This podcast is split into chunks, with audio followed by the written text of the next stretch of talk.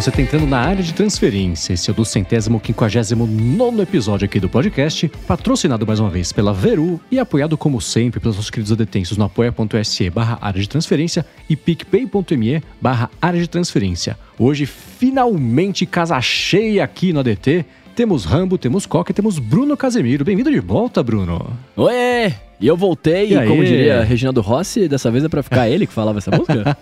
Não sei. show. Mas eu voltei, eu voltei, meus amigos. Boa. Peço desculpas pela ausência. Feliz ano novo, exato. Peço desculpas por ter perdido os melhores do ano. Um monte de coisa que a gente faz aí que eu não, que eu não pude participar, mas estou de volta firme e forte, prometo. Boa. Rambo, me diz uma coisa. Agora já é publicamente conhecido, sabido o fato de que temos uma atualização aí pro mundo? Verdade, o AirBuddy 2.5 já saiu para quem está ouvindo o episódio, para quem está ouvindo ao vivo ainda não, para quem está ouvindo sexta-feira já saiu. Eu participei aí, entrei pro clube da maldição da quinta-feira, né, lançando a atualização, mas pelo menos já é sabido, né? Então dá para adiantar aqui. É airbuddy.app, o site lá para quem estiver interessado, tem precinho especial pro público brasileiro e a 2.5 tá bem legal, principalmente para quem tem o Monterey, para quem gosta de shortcut widgets, para quem gosta de widgets, para quem tem fone de ouvido da Sony com aqueles nome que parece senha que a gente falou. Então tem muita coisa legal. É, sou suspeito em falar, mas é, recomendo. Eu que não tenho nenhum tipo de comissão ou de ganho, vou falar, tá mó legal, recomendo que todo mundo instale, atualize, conheça. E parabéns, que eu fui acompanhando de orelhadas, foi compartilhando comigo o processo todo para chegar até aqui e deu um trabalhão, pelo que eu sei. Então, boa. É, Feliz só não foi 3.0 por questões de ma puro marketing, porque merecia. e você boa, sofreu pelos 18 betas, alguma coisa assim. é, é um prazer ajudar. Boa. Muito bem, vamos começar aqui com um follow-up em relação aos últimos episódios. E sobre o cancelamento de motor de avião, que tem sido assunto recorrente aqui, o Dimitri Augusto falou que tem um método avançado para fazer o cancelamento. Ele falou que usa os AirPods Pro dentro do Quiet Comfort 35 dele e recomenda. É um cancelamento Caramba. duplo. Mano, ô, ô, Dimitri, como é que. Eu quero que você conte pra gente no próximo programa como é que a sua orelha não cai. Porque eu já fiz isso uma vez e dói muito, cara, ficar com os dois fones na, na orelha. É o cancelamento é do cancelamento, né? Então, menos com menos não dá mais? Ah, Tem mais barulho, né? Você mais barulho, né? você ouve tudo.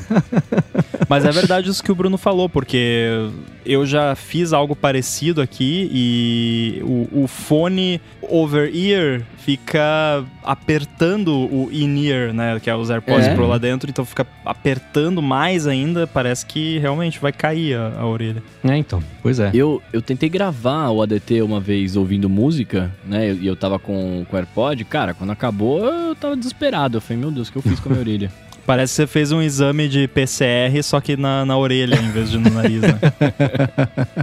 ah, PCR é ruim, tive que fazer esses dias. Nunca mais quero fazer. Ah, não. Mas tá tudo bem? Sim, não estou com Covid, achei que eu tava. Ô, oh, minha oxigenação, segundo o Apple Watch, caiu pra 89, cara. Eita. Eita. Por uns dois dias eu fiquei desesperado. Eu falei, ah, Covid, mano, ferrou. Mas não era. que bom que tá tudo bem. E seguindo aqui com o follow-up em relação à semana passada sobre as opções de fechaduras inteligentes, o Nicolas Lima falou o seguinte: que é melhor esperar por dois motivos para quem quiser comprar uma. O primeiro é o Matter, como a gente comentou aqui, e o segundo é o HomeKey, que foi apresentado esse ano pela Apple. Ou ano passado, né, eu acho, porque esse ano acabou de começar. É, ele falou que a cara, que, que tava dúvida, era a cara ou a Quara? É a cara. A QARA acabou de anunciar o modelo A100 que tem esse desbloqueio, tem link aqui na descrição. Ele falou que aconselha olhar quando o mercado desse estabilizada.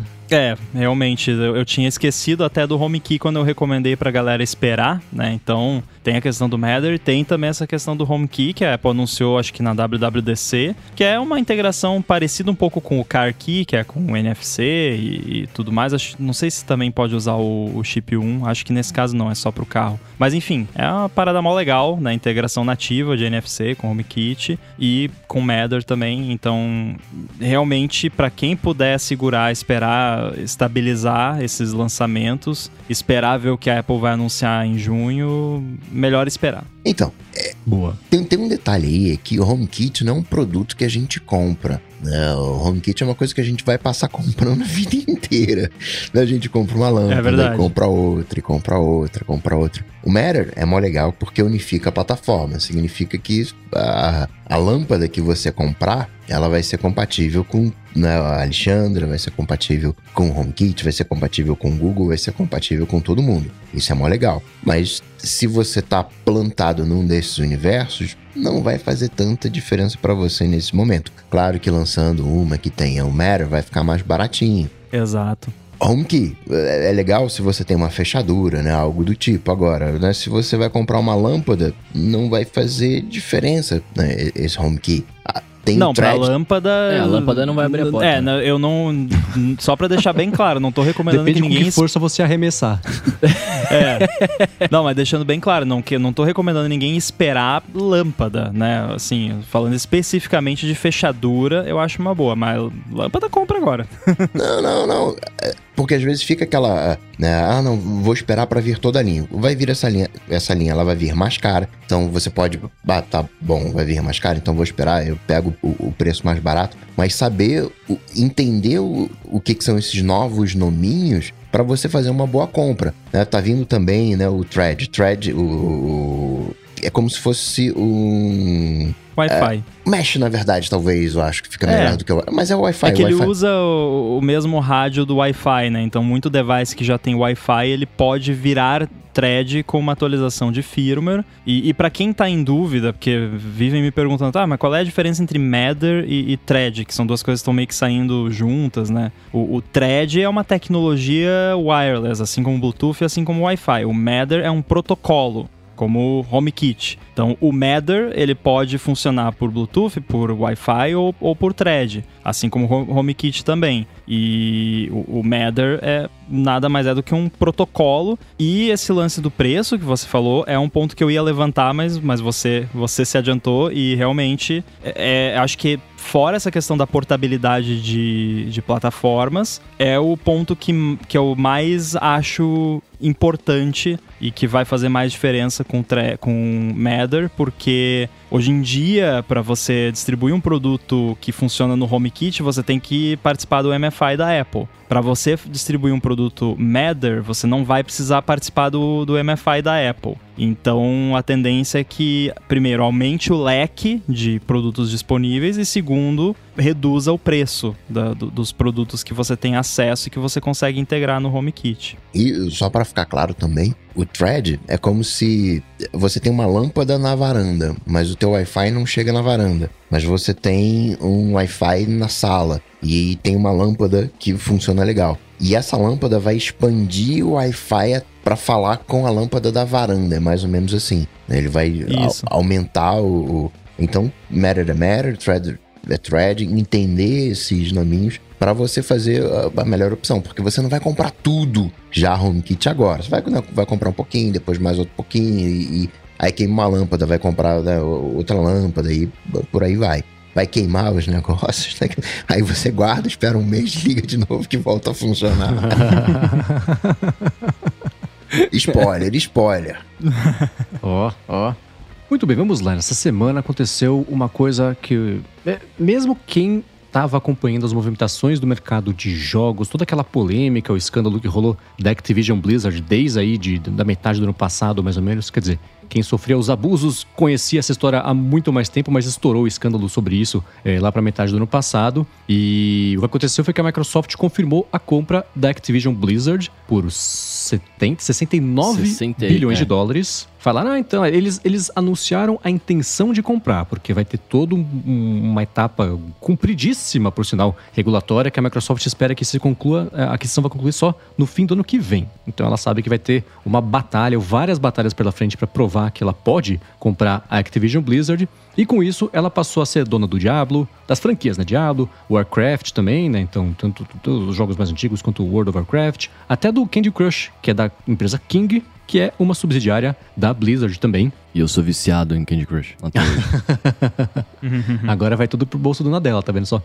E, e, é, e ela, é, enfim, anunciou é, é, que quer fazer essa compra, o que causou alguns efeitos curiosos, né? Primeiro, as ações da Sony caíram já 12, 13, caiu, caíram 10% entre o anúncio e hoje que a gente está gravando, né? Chegou a cair a 12, recuperou um pouquinho, fechou em baixa de 7. Dia seguinte caiu mais 3, porque o mercado investidor falou: pô, Sony, você não vai se mexer na Microsoft? Já comprou a Bethesda há algum tempo, tá comprando essa agora também, então vamos aí, né? E fez as ações da própria Blizzard é, é, é, na verdade, as ações iam caindo, tinham caído já é, 30% no último ano por conta dos escândalos todos, e o preço que a Microsoft vai pagar é 45% a mais do que a valorização que ela tem hoje. Então, é, é, recuperou basicamente esse valor todo que perdeu e devolveu e, e, colocou um pouquinho a mais. E o que eu falo que é surpreendente é que, mesmo quando rolou o, um escândalo dentro do escândalo, que foi quando saiu a informação de que o CEO da Activision Blizzard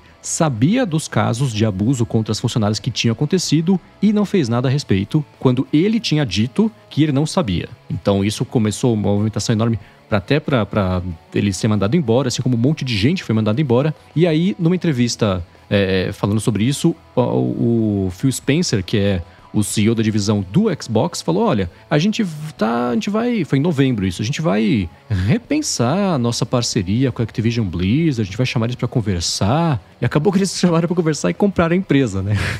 acho que a reunião foi produtiva, né? Mas eu não sei, acho que de nós quatro aqui, o, o, o Bruno é o mais gamer de todos. Como é que você se sente em relação a isso? Eu vi um meme muito bom com, com relação a isso, que era contando a história da Blizzard, né? A Blizzard sozinha, né? Tava assim, Blizzard. Aí era o rei do Senhor dos Anéis, aquele rei que é malucão. Eu não, eu não vou lembrar os nomes, mas era um rei que é malucão quando ele tava bem. Aí quando a Activision comprou, era o rei malucão com o, o, o, carinha do lado falando com ele, né? Tipo, falando no ouvidinho dele pra ele fazer besteira. Uhum.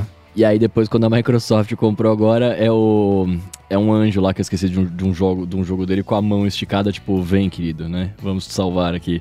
eu, cara, eu, eu, eu, não sei, assim, eu, eu acho da hora o fato deles terem comprado, eu acho da hora porque talvez algumas coisas mudem, algumas coisas de jogos mudem, né, tal, mas é, pelo menos tem que esperar um pouco pra ver, né, velho? Ah, pra ver o que, que eles vão fazer dentro da empresa, né? Tipo, a, a, a Blizzard era uma empresa muito da hora, antes da Activision comprar, eu gostava muito. Depois comprou, beleza, né? Começou a cair um monte de treta lá tal, mas, sei lá, eu agora tem que, tem que ver o que, que, o que, que os caras esperam, o que, que, que o mercado espera que vai acontecer e o que, e, e o que, que eles vão fazer com os títulos, né? Tipo, tinha muito título que tava parado lá dentro e que talvez agora com a Microsoft comprando role, né? E até ter algum tipo de integração com o Xbox, alguma coisa assim, tá ligado? Sei lá. Porque as ações da. caíram bastante, né? As ações da, da Sony, né? coisa ali de uns 20 bilhões de, de dólares só com o anúncio. Então, algo que você vai pagar 60 bilhões faz o teu concorrente direto, falando no universo de, de jogos, perder 20 bilhões de dólares. Lembrando que o mercado de jogos é gigantesco, é o cerne da briga da Apple, uhum. é o, o, universo de, sei lá, Call of Duty, né, fatura mais do que Star Wars e, e Marvel, né, o universo cinematográfico. Então, esse é o tamanho de jogos, né? Uhum. É, é isso. Teve até um, um, argumento que eu achei interessante que foi do Scott Galloway, que ele falou no podcast Pivot, que é isso. Imagina uma franquia tipo Fortnite. Ele fatura a bilheteria de um Avengers todo dia, né? Então, isso é só um jogo, né? Ainda assim com as limitações que tá passando. Então, nessa última semana foi muito louco, né? Porque a Take-Two comprou a Zynga por...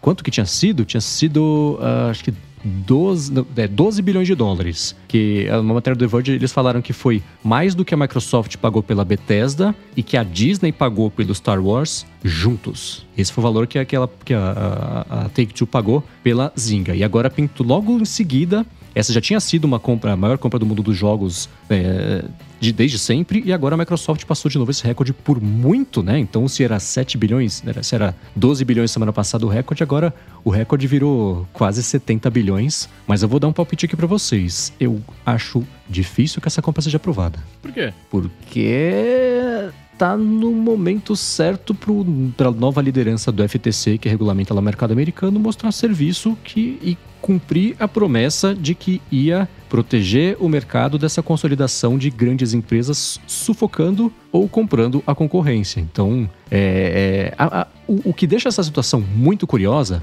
é o fato de ter sido a Microsoft que comprou, porque a Microsoft levou aquele gancho gigantesco lá naquele processo de antitrust dos anos 90. E, e por que, que você não vê a Microsoft envolvida em nenhum escândalo de anticompetitividade? Porque eles fazem tudo com muito cuidado, para não tomar um outro gancho. Eles aprenderam já, né? Então eles é, têm agido nesses últimos anos todos, especialmente com o Satya Nadella que está se mexendo, né? Não foi que nem o Balmer que fez nada por 15 anos. Mesmo assim, com as aquisições todas, Microsoft não para de comprar empresas, mas ainda assim até agora ficou abaixo do radar. Só que essa compra é muito gigante, levando em conta que a Microsoft já fez outras compras recentemente também sobre o mercado de jogos. Então vai ser muito curioso ver como é que a Microsoft vai justificar para o FTC que isso não representa um risco para a concorrência do mercado, porque é óbvio que representa. É o que aconteceu com a Sony, né? O Coca acabou de comentar. Então, é, é, a, a, esperança que a Microsoft pode ter nessa situação é que o FTC não tem dinheiro. Porque ele, eu, eu tava dando uma espiada aqui, o orçamento para esse ano do FTC para gastar com tudo que eles regulamentam é de 115 milhões de dólares. Isso não é nada. não é nada. No ano passado, o orçamento deles tinha sido de, tá carregando aqui, 396 milhões. Então cortou muito para esse ano justamente no ano que eles falaram que eles vão mostrar serviço. E aí tem. É, só os processos do Facebook vão custar isso por mês. Como é que eles vão gastar isso no ano inteiro? Regulamentar tecnologia e os outros setores todos que eles regulamentam. Então, a sorte da Microsoft é que talvez o FTC tenha muita bola no ar para ter que tomar conta com os processos todos do Facebook só que vão tomar muito mais do que isso aí. Então, por isso, até que ela espera que isso se conclua só no fim do ano que vem. Porque. É, é, é e eu acho que não vai se concluir. Eu acho que o FTC vai usar esse caso como um caso exemplar para mostrar para as empresas que acabou esse, esse período gratuito que elas tinham de comprar quem elas quisessem e beleza. Né? Mas se isso não, não acontecer, a Blizzard ganha um, um, novo, um novo início, né? Meio que limpa a história dela, né? Acaba com todo esse papo de assédio. Provavelmente vai rolar ali alguns acordos. Não, tem que mandar mais não sei quem embora. Já mandou um monte de gente embora. Então, uh, mas acho que a vida pública inicia do zero, né? Vira a página dessa maneira. O Game Pass, o que vai ter de coisa nova pintando no Game Pass no, no Xbox vai ser gigantesco. E uma outra coisa também que eu vejo, e pouca gente né, fala disso, é a Microsoft firmando mais ainda o pezinho no mobile, né? É o Candy Crush ali no, no, no, no mobile. Uhum. Ah, então o Game Pass é um exemplo perfeito disso. Ela firmando o pé no mobile sem ter que ter um produto de sucesso, todo mundo joga a plataforma dela.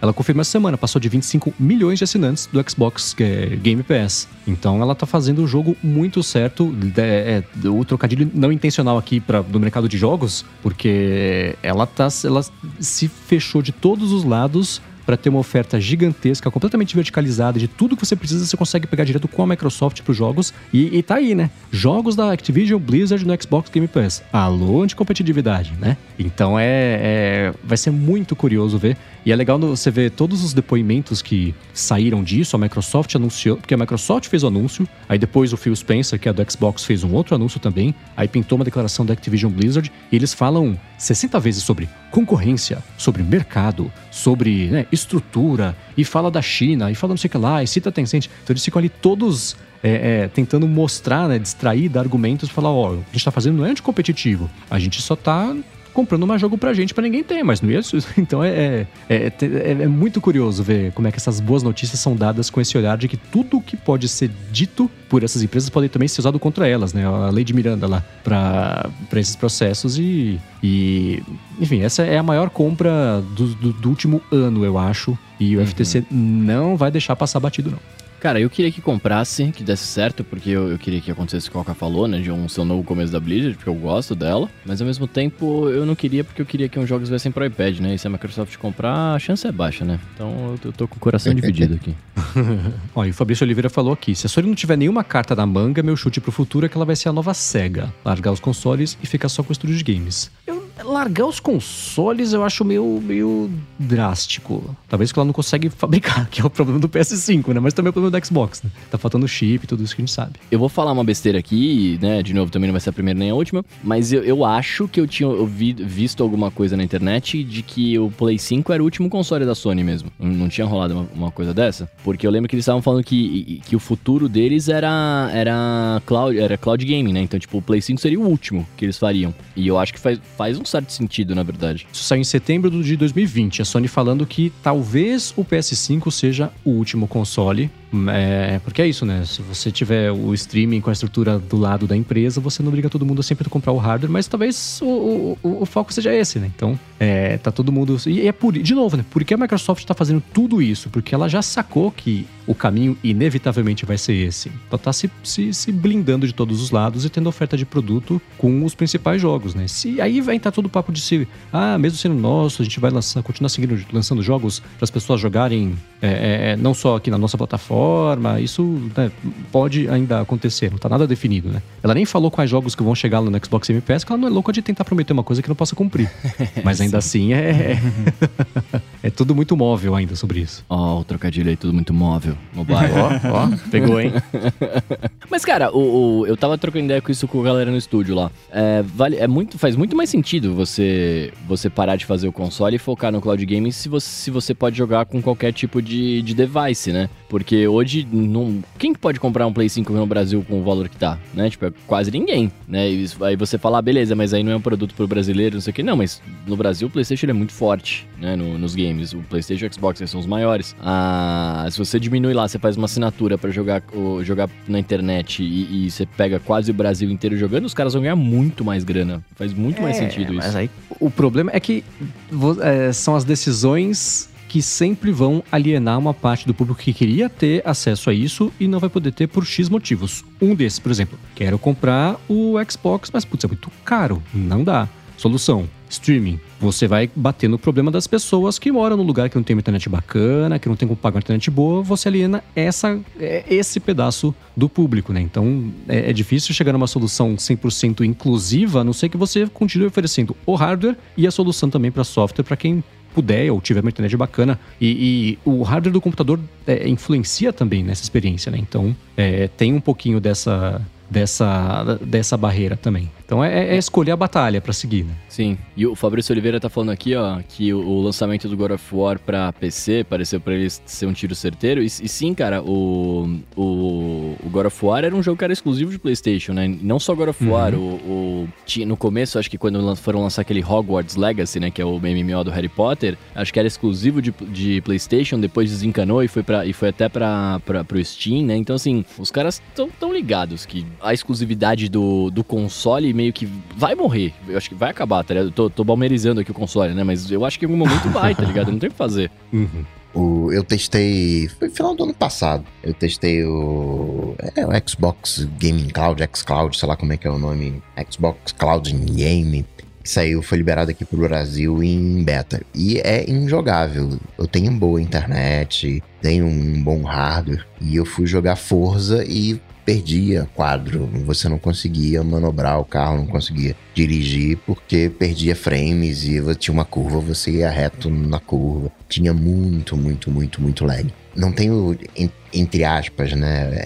débitos técnicos. Tá lá, internet, fibra, tudo direitinho, hardware bacana e né, ainda tem um chãozinho para comer. Tanto de espalhar o, a infraestrutura né, para mais pessoas. E para quem já tem essa infraestrutura, ainda tem que azeitar o, o processo que não, não tá legal, não. É, mas é, o, que eu vejo aqui está tá apontando para esse lado. Né? E no, no, caso da Sony, você falou de. Na verdade, é, é, o Ricardo Big comentou aqui que os jogos em VR da Sony são bem legais. Isso é uma coisa que a Sony segue investindo pesado em hardware. Ela tá fazendo o, o, teaser do PSVR 2 já faz mais de um ano, ó, o controle é assim, ó, a especificação é essa, mas não vamos mostrar como é que vai ser o headset ainda. Isso aí a gente mais pra frente a gente mostra, né? A gente vai lançar em algum momento aí vai lançar, vocês vão poder comprar. Então, é, é ela tá segurando bastante como é que vai ser, primeiro, o, o, o design mesmo dele e tá pelo visto, se preparando para ser uma coisa que ela vai lançar e que vai ter muito interesse, a galera vai querer comprar, surfando, claro, na onda do que a gente sabe, né? O Facebook mandou muito bem no Natal, por exemplo, vendeu o óculos, é, é óculos o headset chamado óculos adoidado, né? Então, é, o mercado já está bem aquecido com isso. Então acho que é, tá aí um pedaço de hardware, por exemplo, que ainda pode ser uma, uma fonte de grana para a Sony, mesmo que a experiência venha da, do, do, da nuvem, né? Você ter o headset, aí não dá né? Você cola o telefone na cara. Tentaram fazer isso com a porcaria. Então é, é uma coisa que o mercado que vai depender 100% das pessoas terem esse hardware, né? Bom, outro assunto também que foi quente nessa semana ali, que tá quente há mais de um ano, na verdade, né? Mas foi especialmente quente nessa semana, foi que a proposta de lei, que tá.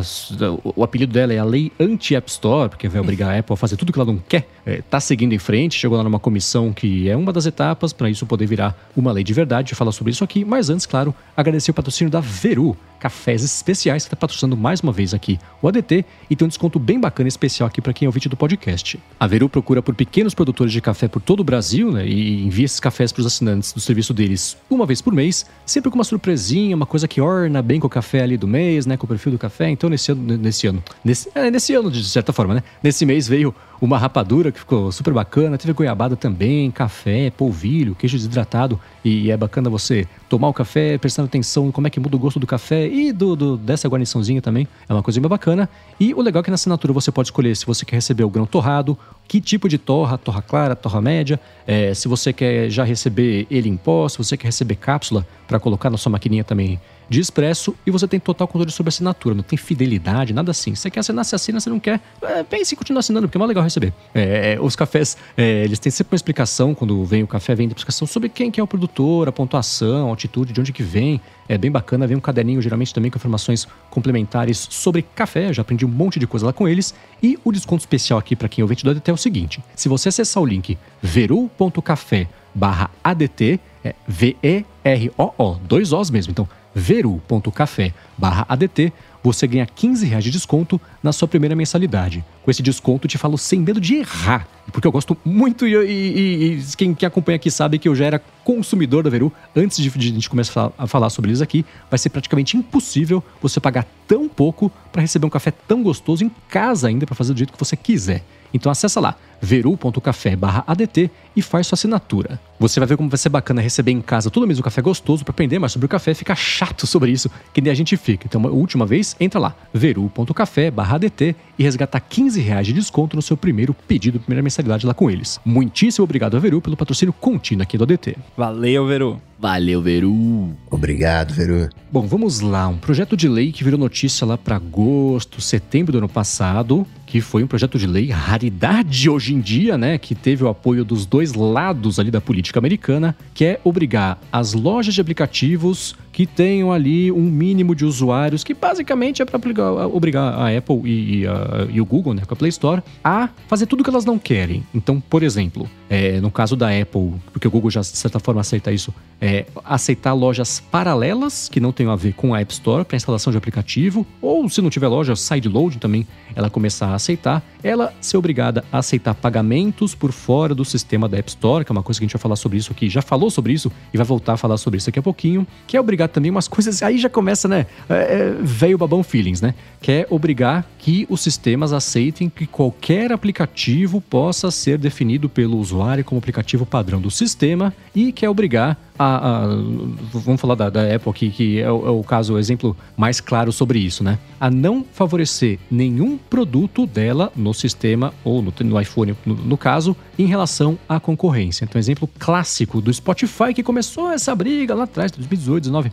Apple Music. Ah, a, a, a obrigação seria não vir o aplicativo instalado, ou não ter banner anunciando Apple Music, ou uma coisa que eu já propus aqui, eu propus, né? Olha só, que seria é, se você tem tem um aplicativo que concorre com outros aplicativos, os aplicativos não têm que pagar comissão, porque você não paga comissão para si mesmo. Então, em linhas gerais, é essa a lei que a Apple já está combatendo como ela pode. O Tim Cook foi bater na porta lá do Congresso americano e falou: escuta, vamos conversar, não é bem assim. A Apple mandou uma carta também para todo mundo envolvido no negócio, falando: ó, oh, gente, é no mínimo irônico, depois de um ano que a gente viu que o Facebook sempre soube, por exemplo, que ele é, prejudica a saúde mental das jovens usuárias, mas e as criancinhas também? Então, como é que vocês vão provar uma lei dessa que deixaria o sistema mais inseguro, que a gente teria menos controle ainda sobre o que o Facebook, por exemplo, faz, já que ele faz um monte de coisa com o nosso controle ainda assim, é um problema, o que derrota um pouco o próprio ponto da Apple, né? Mas eu queria saber de vocês, o que vocês acham sobre isso. Já é um assunto que a gente conversou sobre isso algumas vezes aqui, mas agora essa lei está seguindo em frente com uma velocidade que está me deixando impressionado.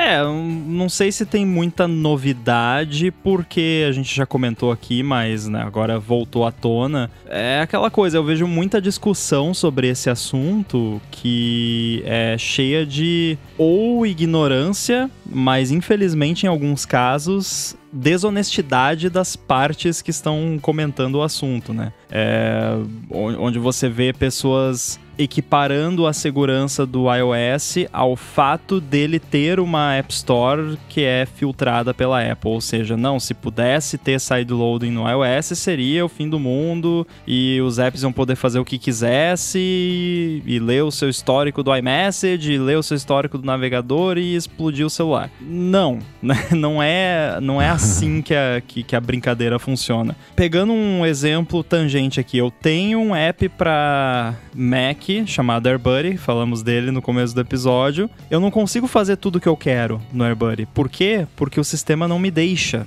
Mesmo que eu colocasse um esquema lá que pede a senha de root do usuário, tem coisas que eu não consigo fazer no app. É impossível. A não ser que você entre lá no modo boot de segurança, coloque o argumento no kernel para desabilitar totalmente toda a verificação de assinatura de código, papapá. Aí até vai, mas isso nem é possível no iOS, a não, a não ser com jailbreak. E olhe lá, nem com jailbreak às vezes você consegue. Então, assim, não é essa festa, sabe? Você não ter que passar pelo crivo da, da App Store não é uma festa que, que qualquer app pode fazer o que quiser no device. É nessa tecla que eu vivo batendo aqui e é por isso que eu acho que a Apple deveria sim introduzir o mesmo esquema que funciona, do mesmo jeitinho que funciona no Mac, com o esquema de notarização, de assinatura e tudo mais, porque o app não, ele não passaria pela verificação política que a Apple faz quando faz a validação lá para App Store, porque quando a Apple faz a validação para App Store, ela valida diversos aspectos técnicos que na verdade nem é uma pessoa que valida, é um sistema automatizado que, que faz as, os checks ali básicos e o que a pessoa vai validar, o ser humano lá da App Store, são coisas políticas, basicamente. Ah, a Apple não gosta, assim. Quem sabe você faz diferente, sabe? É, e aí, para isso, cara, se a pessoa quer correr o risco, instalar um app que ela sabe que não passou por isso, o problema é dela. Assim como no Mac, você pode, se você quiser, ir lá e habilitar para instalar apps fora da App Store. E mesmo assim, com o esquema de notarização, a coisa é bem segura e, e, todo o sistema de segurança do, do Mac e do iOS é muito mais restrito garante que apps não podem fazer o que eles quiserem, mesmo que eles tenham permissão de nível root no, no device. É, um, um, app no iOS, mesmo que ele não seja instalado via App Store, ele não consegue acessar os seus contatos sem pedir a sua permissão, por exemplo. Ele não consegue acessar a câmera sem a sua permissão, não consegue acessar o microfone sem a sua permissão. Isso não é uma política da App Store, isso é um aspecto técnico de como o sistema funciona, assim como no Mac também. O, o AirBuddy, quando você instala ele, você precisa dar permissão para ele usar o Bluetooth do seu Mac. E eu não consigo fazer bypass disso, não tem como, porque o sistema não deixa. No iOS é a mesma coisa, independente de App Store ou não. Então eu só queria reforçar de novo esse ponto aqui, porque eu continuo vendo pessoas de podcasts famosos, que vocês sabem de quem eu estou falando, mas não vou falar nomes aqui, comentando como se liberar sideloading no iOS fosse virar uma festa que todo app pode fazer o que ele quiser e a Apple não tem mais controle nenhum. Tanto é que apps com a notarização do macOS, a Apple consegue ir lá e, e matar o app, fazer um kill switch lá, matar o app a hora que ela quiser. Ela continuaria podendo fazer isso no iOS também. E... Como já aconteceu algumas vezes. Exatamente. E pode até ser argumentado que ela nem deveria ter esse poder, porque né, pode ser meio zoado, mas assim, tem, né? Então, só para deixar bem claro de novo, porque o sideloading não seria o fim do mundo no iOS e porque a Apple deveria ceder, pelo menos nesse ponto. Porque, como nós já falamos antes, se ela não ceder um pouquinho, o que, que vai acontecer? Né? Pode, pode acabar sendo pior para todo mundo sempre que a gente fala desse, desse assunto aí, é, eu continuo em cima do muro, porque eu entendo que o Rambo tá falando pra caramba, né? Entendo mais ou menos, né? Porque eu não, não entendo tudo disso. Mas, quer dizer assim, eu entendo o lado que ele tá, tá, querendo, tá querendo levantar, e sim, faz, faz sentido. Mas ao mesmo tempo, eu fico pensando no, no usuário padrão, né? Que vai ter o dispositivo e que, cara, um, um sideloading da vida pode fazer o cara instalar uma parada que ele vai se ferrar, né? Então eu, eu tenho também essa preocupação e também o lance que eu sempre falo várias vezes aqui, que eu não sei se é certo ou se é errado, mas é o lance do, cara, o brinquedo é meu, deixa eu fazer o que eu quero no meu brinquedo, né? É, então, sei lá, eu, eu, eu, eu, fico muito em cima do muro por conta disso, porque eu vejo os lados positivos e negativos de ambos os lados, saca? Agora, esse lance do usuário comum, né, que você fala, é, que é um argumento bastante usado também, né? Ah, isso é uma coisa que só a gente se importa, né? Só os nerds querem isso, só os nerds, né, se importam com isso. O que até certo ponto é, é realmente verdade. E se só os nerds se importam com isso, então o usuário normal não vai nem ficar sabendo que, que isso é uma possibilidade, sabe? Tipo, assim como no Android. O Android você pode fazer sideloading. Quantas pessoas fazem? Não, não foi a Epic que tentou forçar a galera a, a instalar usando um sistema próprio deles lá que não passava pela Play Store e, e deu super errado, não funcionou, a galera não acabou não baixando, não usando o jogo. Então, se já existe isso no Android que não sei, mas eu tenho a sensação que o não, eu não tenho a sensação. Os números dizem isso. O Android é muito mais popular que, que o iOS, muito mais gente usa Android. Imagino que muito mais gente, entre aspas, comum, né, com, com menos conhecimento de tecnologia por conta do mercado ser maior. E a gente não vê isso sendo um problema naquele por aqueles lados, sabe? Então, por isso que não que não ia acontecer de uma ou outra pessoa ali ir lá e fazer besteira, assim como você pode fazer besteira em qualquer computador, né? Uhum. Mas eu acho que no uso do dia a dia, a pessoa que não sabe do que se trata não vai nem ficar sabendo disso, não vai, não é uma coisa que viria habilitada por padrão. A Apple faria do jeito mais difícil possível para você ligar isso, né? Então, né, tipo baixar o Xcode lá, 30 GB para poder habilitar o sideloading. então, eu, eu acho que eu entendo também essa preocupação, é uma preocupação que eu tenho, por isso que eu acredito que tem que ser feito com cuidado, né? Não pode ser feito de qualquer jeito. Mas eu não acho que. Eu acho que as experiências que nós vemos de outras plataformas como Android, que é o exemplo mais próximo, e o próprio macOS, só que o macOS é um pouquinho diferente, que é mais nicho e tal. Mas enfim, pega o Android, né? Android tem sideloading e não é esse inferno que, que tanto as pessoas falam que seria, né? Ah, mas, ah, mas mais ou menos, cara, eu, eu, só falar um negócio, eu, eu, eu, em momento algum aqui, eu quis ofender ninguém dizendo que só os nerds se importam, não foi, esse, não foi essa minha, minha pira não, tá? Não, mas nerd não é ofensa, pra mim nerd é Não, não, não, não, não, não, eu quis dizer, não, pra mim também não, porque eu também sou, mas eu quero dizer assim, tipo, eu não quis ofender no sentido de falar assim, não, ninguém se importa, só a galera que é nerd, não é isso que eu quis dizer. É que assim, o que, o que eu falo é, se você tem a possibilidade de, de, de fazer um sideloading da vida, é, eu não tô dizendo, pode ser que a pessoa não saiba que dá para fazer, mas ela pode sofrer um golpe de alguém mal intencionado porque existe esta possibilidade, né? É muito, e se não tem, é muito mais difícil de acontecer. E aí, assim, eu, no Android, não, não estou menosprezando o Android, pelo amor de Deus, meus amigos, mas eu vejo muitos casos de usuários comuns que eu, eu convivo com eles, que os uhum. caras instalam porcaria lá, vê o link, E na clica, App Store instala. não tem nenhum golpe, né?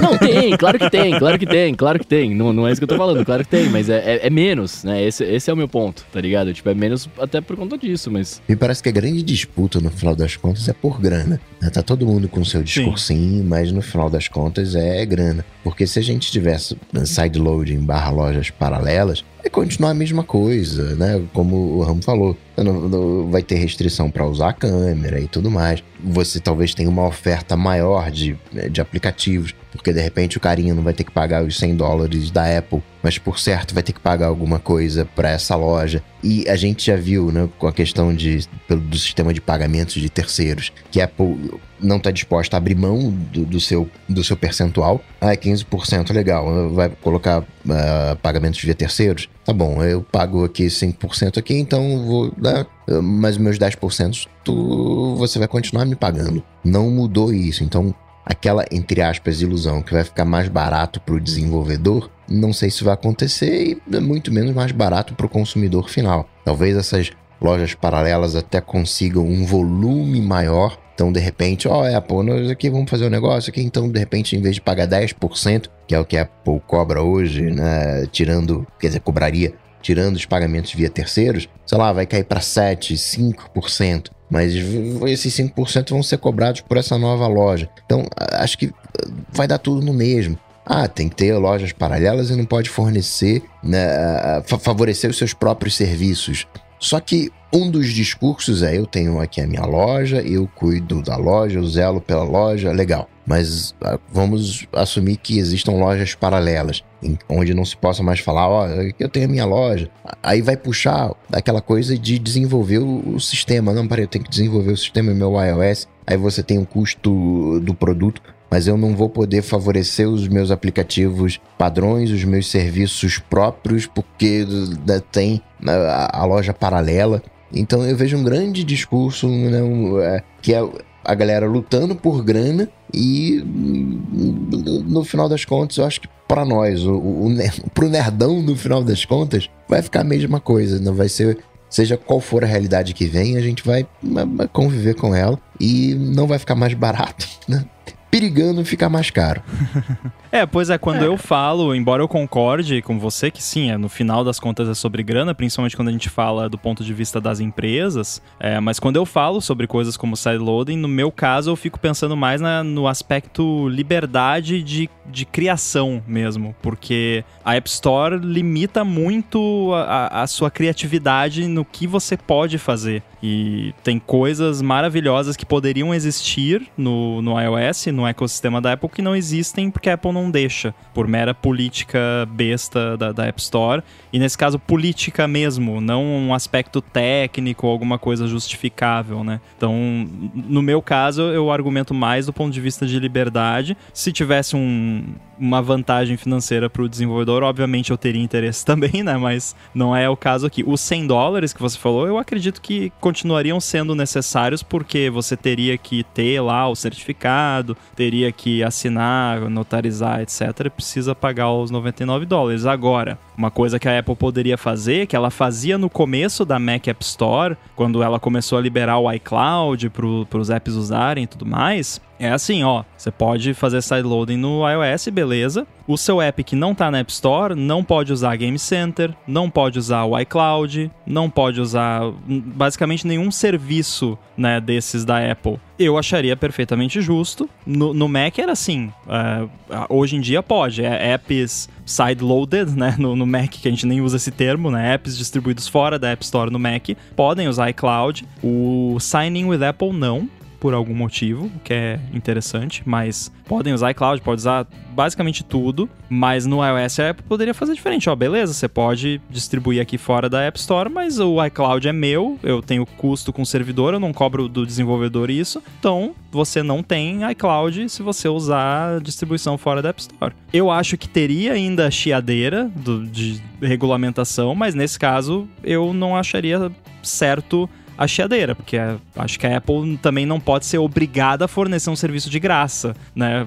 Ela é uma empresa ainda e merece lucrar com o que ela produz. Só que no caso do, do sideloading ainda eu acho que é entra nessa questão também que o Bruno comentou de meu device, minhas regras, né? É, essa comparação entre iOS e macOS é, ela é muito maleável, né? Ela pode ser usada por qualquer um dos lados para comprovar qualquer tipo de opinião que alguém tenha sobre esse assunto. Apple já usou isso e foi um martírio no pé que ela, que ela deu, né? Porque ela fala, ah, ah, a gente não pode deixar com o, o Mac é ruim. vai ficar uma festa. É, e fala assim, tá, mas não tem sideloading no Mac? Tem. Quer dizer que o Mac não é seguro? Não, não, não. Veja bem, o Mac é super seguro. mas, mas tem sideload? Tem. Mas não, então, tá, então se embaranou. É, isso foi no processo da, da Epic. É, o que eu vejo é que no caso do macOS e Mac App Store e, tudo mais, a Apple precisa muito mais da comunidade de desenvolvedores do que no iOS. O iOS ela depende muito dos desenvolvedores, mas já é uma coisa que anda meio sozinha. Vai ter gente fazendo aplicativo, vai ter presença forte lá. No macOS sempre foi uma coisa uh, feita meio de força para fazer engatar. Até hoje a Mac App Store é um deserto, né? Você tem aplicativos muito bons que estão lá, mas que não estão só lá. E aí, os que ficam fora da Mac App Store são mais relevantes, são mais úteis, né? Se só existisse a Mac App Store, AirBuddy não funcionaria como ele funciona hoje. Acho que não funcionaria, certo? É É, não. é, eu, eu já pensei, é, eu já pensei várias vezes em, em explorar isso, né? Teve até uma história engraçada que eu acho que eu já contei aqui, que logo depois que eu lancei o AirBuddy inicialmente, a, a, alguém de marketing da App Store me procurou, né? Ó, oh, por que, que você não lança aqui o app na App Store? Seria tão legal, papapá. E basicamente, ah, mas aí você não pode ter isso, isso, isso tá, então, whatever. Então não, não vou botar aí. ele só deixa. não pode funcionar, mas é. lança aqui pra gente. Lança o app então. aqui, ele só não pode ser o app que ele é. É, mata um pouco o propósito, né? Então, no, no caso do, do, da Mac App Store, justamente porque essas limitações prejudicam a experiência, a Apple depende mais de aplicativos externos, então tem que abrir a exceção da galera poder, por exemplo, usar o iCloud e, e, e isso tudo, né? Aí é que tá, é... Ela essas limitações também prejudicam a experiência no iOS, só que as pessoas não sabem. Uhum. É, é, era que aí os olhos que eu ia não o coração não sente. Então, aí que eu ia chegar. Imagina, por exemplo, você ter essa situação em que você, ah, o desenvolvedor que não for colocar na App Store, ele não vai ter acesso a isso. Sim, a gente, a gente como usuário, é que vai mais se ferrar nessa história. É. Né? A gente vai ter uma experiência pior, as pessoas vão ter uma experiência pior sem saber que ela poderia ser melhor. São limitações artificiais, ainda assim são. A Apple decidiu que. E decidiu por quê? Para ficar de ruim e chato mesmo, a pessoa e o desenvolvedor se sentir, de certa forma, obrigado nessa situação que a gente inventou aqui, né? Que, lembrando, não tem nada disso é, é confirmado nem nada assim, mas ainda assim é, é de, em qualquer tipo de, de limitação que exista, porque a Apple vai ter que abrir mão de como é que as coisas são para cumprir as leis, e ela, é, isso é uma coisa que, isso eu acredito porque a gente já tá vendo isso, né? Ela vai fazer sempre o mínimo do mínimo do que ela for obrigada a fazer e, e os usuários vão acabar sentindo isso e, e eles são pegos meio de refém nessa situação, né? Que é horrível.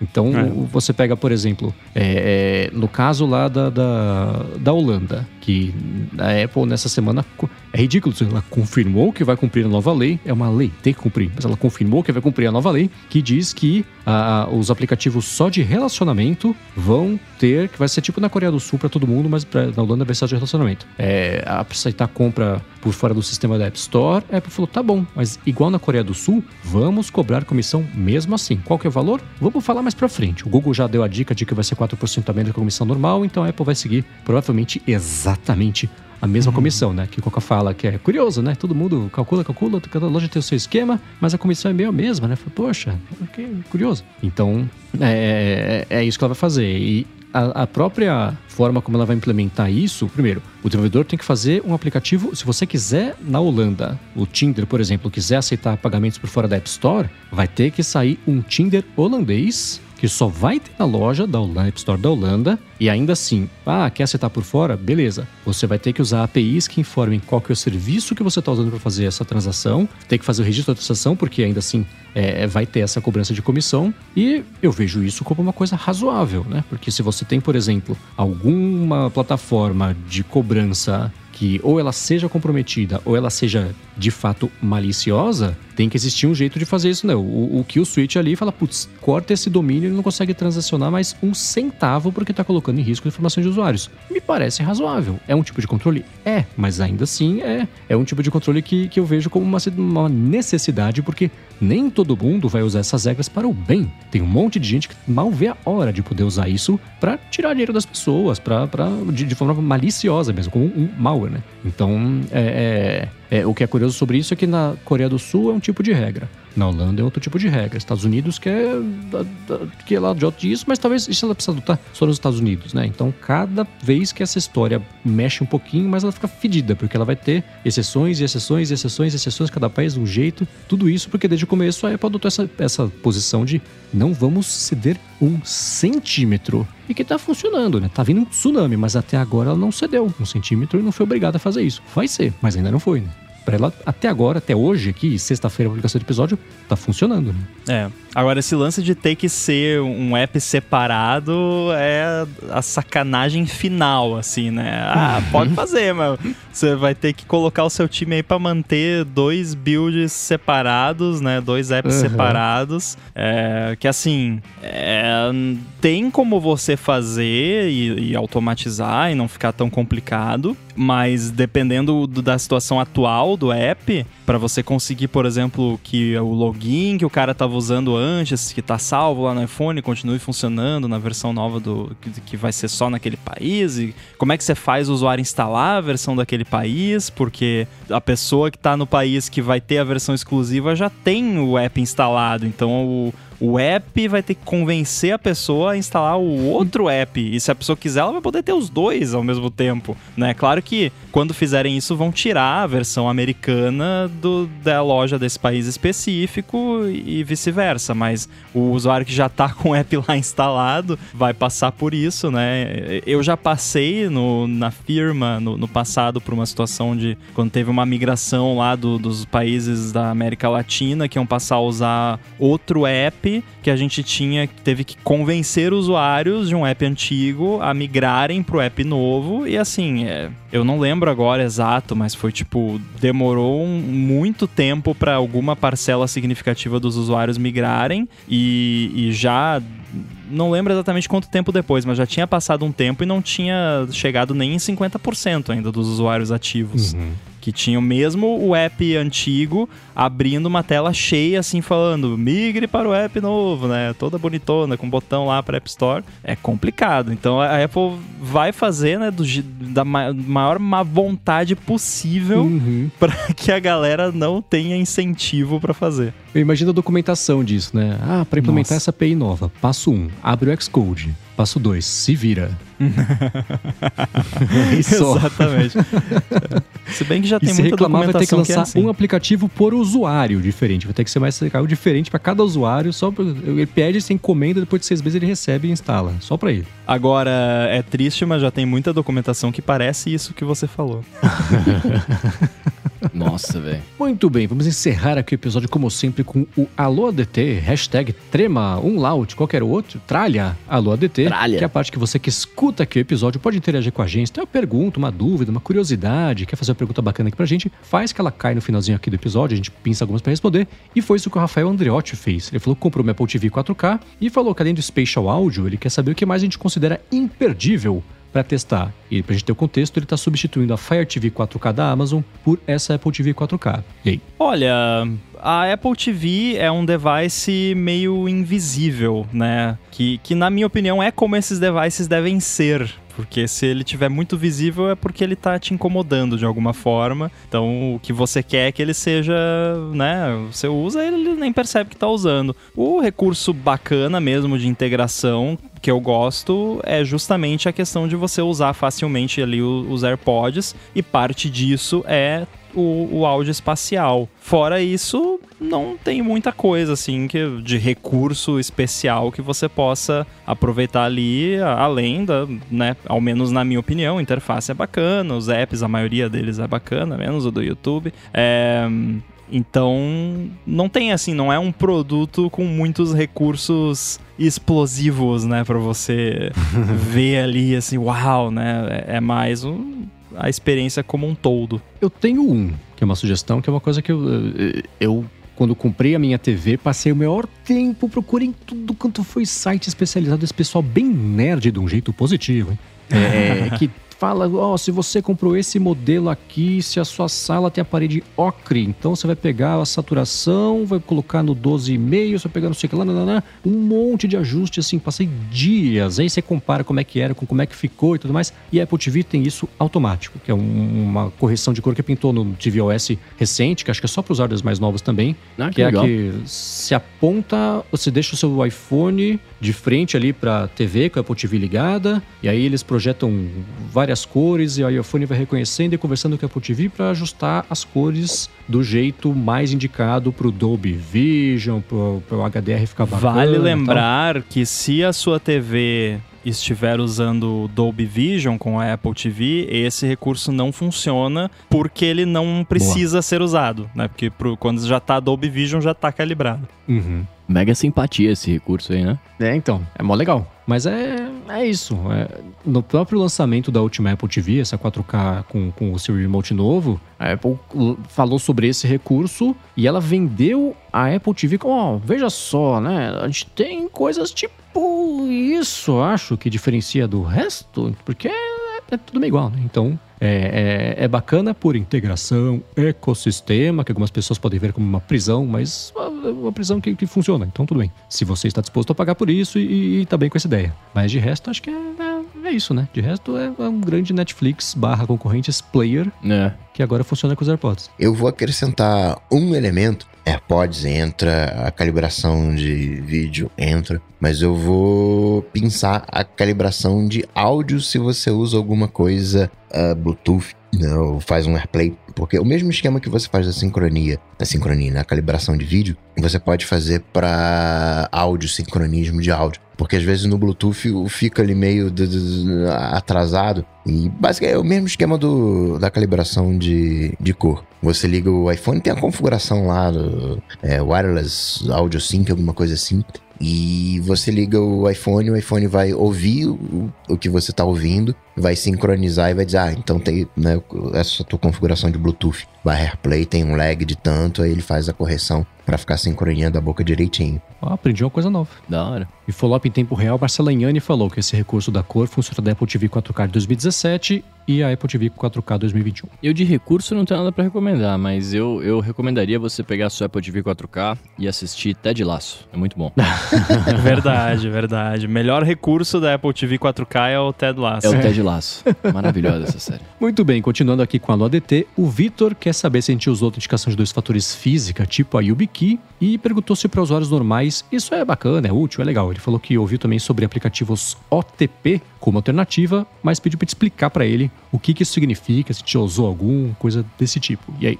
Eu uso YubiKey, eu tenho. Inclusive, isso é um, um, fator importante. Eu só uso em sistemas que permitem você cadastrar mais de uma, porque eu tenho duas e uma delas é um backup. Porque YubiKey, se você tá usando direito, que é, é a única forma de você autenticar, se você não tem a YubiKey, você se ferrou, né? Então, eu tenho duas, e aí uma tá sempre aqui comigo, a outra fica guardada num lugar seguro e, e tá sempre lá. Eu criei uma tag no OnePassword, que eu, que eu chamei de YubiKey, e aí os, as contas lá que eu uso, YubiKey, eu coloco essa tag, que aí eu lembro, né? Eu sei que essas contas são YubiKey, mas eu só uso para coisas absurdamente críticas. É, no meu caso, o, as, de contas assim mais high profile que, que as pessoas conhecem é Twitter e GitHub. Para esses dois eu uso YubiKey, mas eu não acredito que isto esteja num ponto que eu recomendaria para usuários do dia a dia, usuários comuns. Eu acho que se você ouve o ADT, talvez você pudesse usar, pelo menos assim, sei lá, em uma conta que é muito importante na sua vida, que se der algum problema seria muito grave, se ela permitir você usar, de repente experimenta, mas é algo ainda muito de nicho e para pessoas que realmente precisam desse dessa camada extra de segurança. Qual modelo do YubiKey que você tem, Rambo? Putz, cara, eu, eu, não sei o modelo exato, mas eu tenho uma aqui que tá aqui na minha frente que é que de um lado é Lightning e do outro é USB-C, é, e eu tenho uma outra que é só USB-C. Essa ideia de segundo passo, né, é, é, eu gosto de dizer que é um, um passo a mais, por mais óbvio que isso seja, porque tem algumas categorias, né? É aquilo que você sabe, aquilo que você tem, aquilo que você é. Então, um segundo passo poderia ser, sei lá, sua íris, né? Poderia ser sua digital, poderia ser, no caso, o biquíni, que é algo que você tem, né? um, um, cartão, alguma outra coisa, um, no caso, uh, um código de SMS, né? Que não é muito recomendado, ou o OTP, que é o One Time Password, né? A senha de uso único, talvez seja a tradução, que na hora que você habilita isso na sua conta, basicamente é gerado um número e a partir daquele número uh, sincronizado com a hora tem uma fórmula em que gera uma, um código. E aí você fornece esse código e aí assim, até que se você tiver com o relógio atrasado não vai funcionar essa geração de senha. E aí com isso sabe que você é você que habilitou aquele código que, né, que fez aquela autenticação. Eu gosto da YubiKey, mas é para poucas contas porque você não vai estar com a tua YubiKey no bolso sempre. Às vezes você vai precisar fazer um login fora do teu ambiente E aí você não vai ter o YubiKey e não vai conseguir fazer o login. Então, é, não é para tudo, é para aquelas coisas específicas, para aquilo que você Cara, vai. Eu, eu vou contar uma história aqui que é engraçada. Eu percebi que as minhas paradas estão bem seguras quando eu fiquei trancado para fora com a chave dentro, sabe? é, eu fui pro, pra uma área rural aqui na, no, no Natal e, e aí eu levei só o meu iPad. Foi, eu fui para lá numa sexta-feira, levei só meu iPad, que eu pensei, ah, não vou ter nada para fazer mesmo, vou levar só meu iPad, ficar brincando no Swift Playgrounds aqui. Quando eu cheguei lá, eu lembrei que eu não tinha publicado o Chibi of the Week do Chibi Studio, que a gente publica toda sexta-feira. E o Everton já tinha me mandado antes de eu sair de casa, mas eu, eu esqueci de publicar. E aí, a, a, publicação disso, infelizmente, ainda é um processo bastante manual. Tá na minha lista deixar isso mais automatizado futuramente, mas não deu tempo ainda. Então, envolve eu fazer login num servidor via SSH e rodar um comando para fazer a publicação. Aí, moral da história, eu tenho o prompt lá no, no iPad, né, que, que faz login SSH, só que eu não tinha a chave SSH no iPad. E, cara, eu catei, eu tentei, eu olhei no OnePassword, olhei na Dropbox, olhei tudo que é canto e eu realmente não tinha a chave SSH em nenhum lugar além da minha conta no meu Mac aqui que eu uso para logar naquele servidor. Então eu fiquei uhum. preso uhum. e o servidor não permite login com senha, só uhum. com a chave, né? Que inclusive é uma boa prática. Você não, né, servidor você faz login só com chave, sem senha. Aí o que salvou, né, o meu bacon, saved my bacon, foi o o Backblaze que eu pensei, será que o Backblaze faz backup do, do ponto .ssh? Aí eu entrei lá na interface deles lá, que inclusive eu tive que pegar em outro lugar lá a chave criptográfica do meu backup do Backblaze, que é end-to-end. -end. Fui lá no, na interface, aí eles não mostram os diretórios invisíveis lá, mas aí eu coloquei na busca o nome do arquivo da chave que eu lembrava e tava lá. Ufa! Aí, aí eu consegui baixar no, no iPad, instalar lá no prompt. Um processo que normalmente, quando eu tô sentado no meu Mac, levaria 5 minutos, levou uma hora quase. É, então, e você vê que o sistema funciona porque essa altura, se fosse algum tipo de atividade maliciosa, já ia ter levantado uma bandeira em algum lugar, você ia ter ficado visto alguma coisa, ficado sabendo, né? Com Dessa certeza. volta toda ia pegar no meio. Exatamente. Então, é, é, até bom, né? De vez em quando te, tenta se auto-hackear e, e, ver o que é, acontece. Tenta se invadir. E para finalizar aqui o episódio, o Gabriel Soria perguntou se a gente acha que, hoje em dia, o Steve Jobs seria CEO ainda da Apple se ele estivesse vivo ou ia estar tá aposentado, cuidando de produto apenas, e aí? Eu Olha, eu esperaria que não. Seria melhor que não. não, eu acho que se ele fosse, a Apple estaria em outro, outro rumo, assim, tipo, né?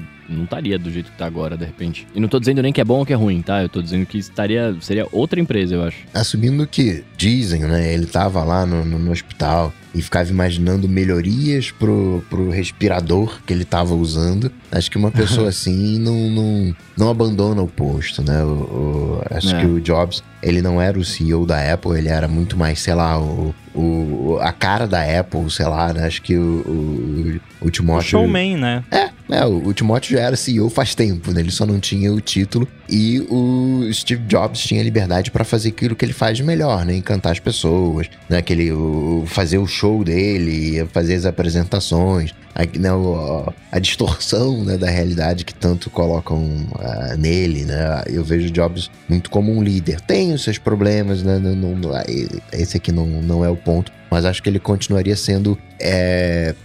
Hoje a cara da Apple é o Timóteo, né? A gente né, tem ali alguns outros rostinhos. Talvez o Steve Jobs né, tivesse é, outros rostos ao lado do dele, mas eu acredito que ele ainda estaria lá de alguma maneira, não nas operações do dia a dia, mas né, fazendo o que ele fa fazia de melhor. Eu acho que ele estaria fazendo muito bem o trabalho que ele já fazia, que é de cara de produto, né? É. Uhum. Pessoa de produto. Você falou do, do respirador, né? Essas coisas e, e não me comparando a Steve Jobs, jamais. Mas assim, eu também sou assim, sabe? E, e eu entendo essa, essa vontade que, que a galera que é assim entende. Você olha uma garrafa ali, pô, mas essa garrafa, por que, que esse negócio aqui é assim e tal? Podia ser. Né? O que é irritante, inclusive, não seja assim, porque é chato, porque aí você fica chato e aí você não gosta de nada, porque tudo você vê defeito e você acha que você Oi. saberia fazer melhor. É, exatamente. Não é legal, não queiram ser assim.